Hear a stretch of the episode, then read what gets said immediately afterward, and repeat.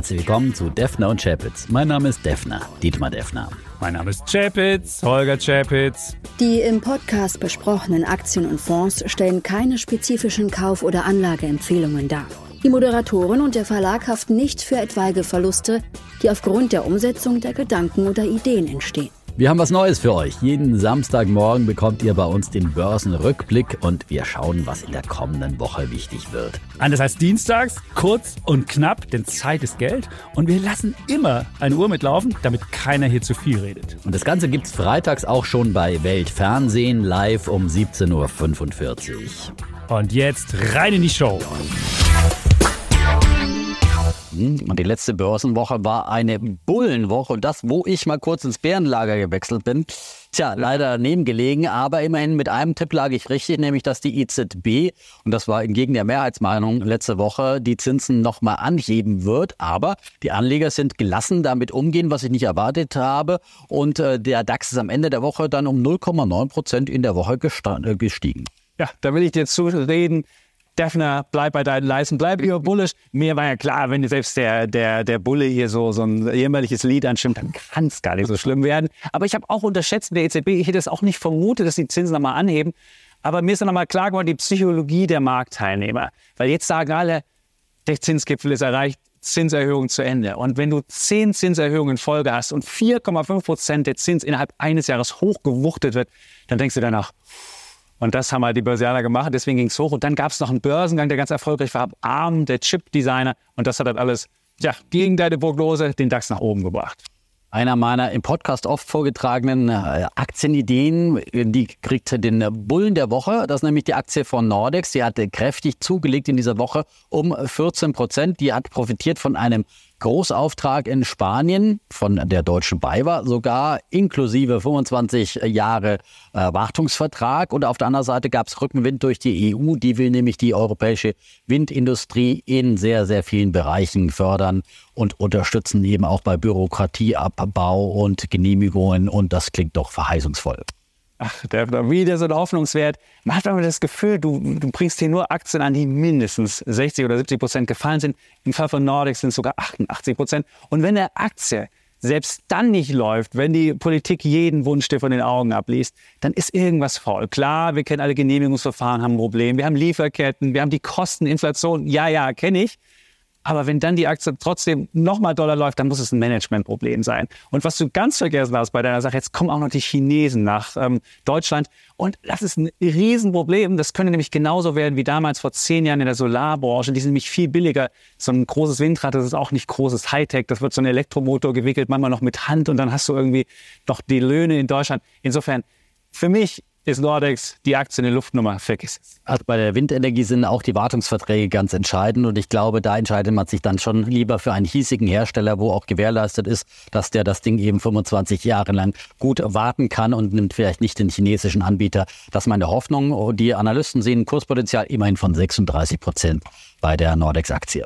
Das tun die Analysten bei all deinen Aktien. Dann komme ich zu meinem Bär der Woche und das ist jetzt keine Aktie, sondern das sind Banken und Sparkassen. Die haben es immer noch nicht geschafft, die Zinsen, die ja angehoben worden sind, an Kunden weiterzugeben, ein Drittel zahlen 0,25 Prozent aufs Tagesgeld oder weniger.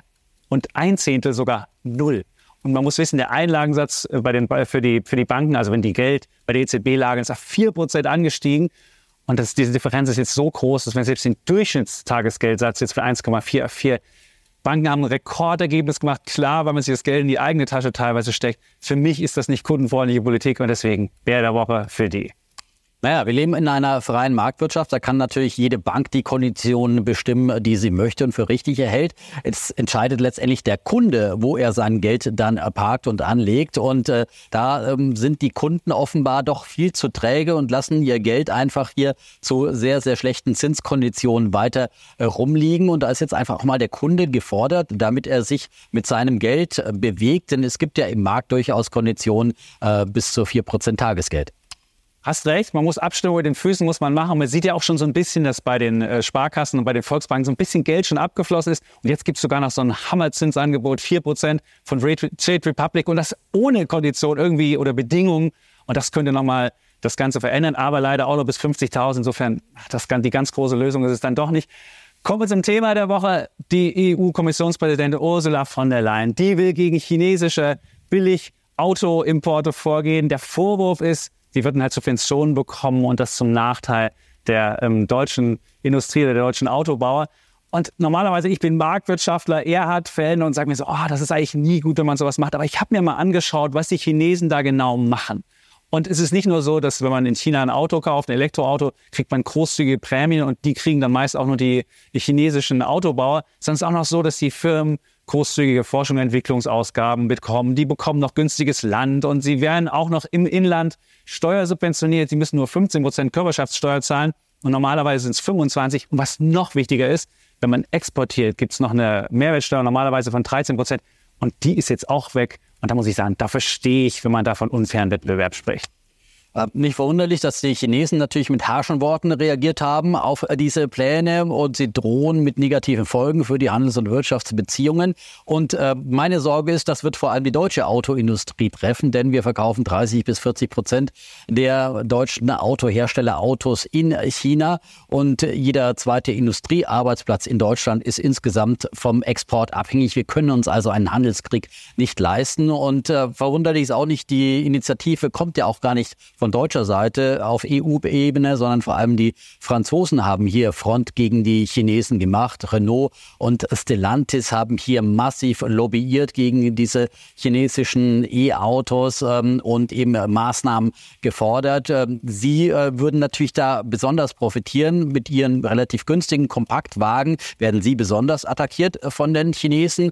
In Deutschland ist vielleicht noch VW betroffen, aber auf der anderen Seite ist ja VW sehr, sehr stark in China auch vertreten und BMW und Mercedes leiden im Premium-Segment kaum unter den Chinesen, würden aber sehr, sehr stark dann leiden unter einem möglichen Handelskrieg. Und am Ende gilt auch immer, im Handelskrieg gibt es nur Verlierer. Deswegen würde ich hier dringend vorab raten da hast du recht, dass es nur Verlierer gibt, aber ich glaube, da ist schon viel Bluff dabei. Man sieht es in Amerika ja. Die haben ja auch Zölle erhoben, da gab es ja auch keinen Handelskrieg, weil die Chinesen wissen genau, wir machen mit den Chinesen nämlich ein Handelsbilanzdefizit von 75 Milliarden Euro. 75 Milliarden. Und dieses Handelsbilanzdefizit ist geradezu seit 2021 explodiert.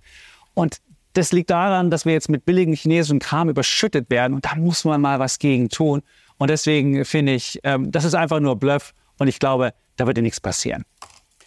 Und auf der anderen Seite muss man auch beachten, äh, wir geben in Deutschland für zwei Chipfabriken 20 Milliarden Euro an Subventionen. Also wir sind auch kein weißen Knabe in Sachen äh, reiner Marktwirtschaft. Da brauchen wir uns auch gar nicht so weit aus dem Fenster lehnen. Eins ist klar, äh, dieses Thema, China insgesamt, äh, wird uns weiter beschäftigen in der nächsten Woche, aber vor allem die Notenbanken, denn da steht eine wichtige Entscheidung in Amerika an.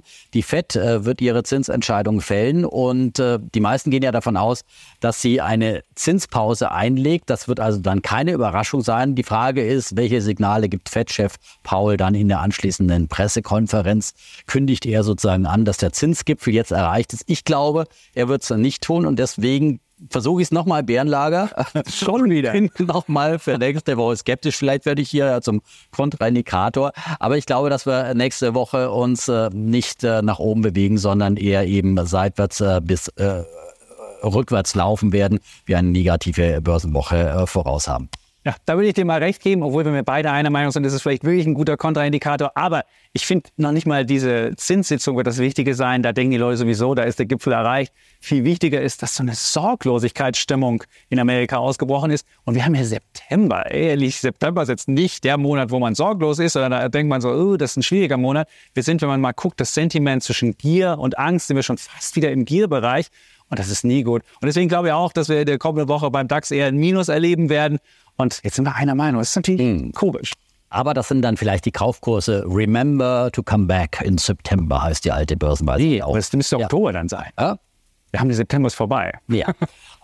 Das besprechen wir nächste Woche auf jeden Fall. Das war's für diese Woche bei Defner und Chapitz im TV. Wir sagen Tschüss und Ciao. Und wer uns noch länger und heftiger streiten hören will, der hört den Podcast. Den gibt's ab Dienstag immer bei Welt und überall, wo es Podcasts gibt.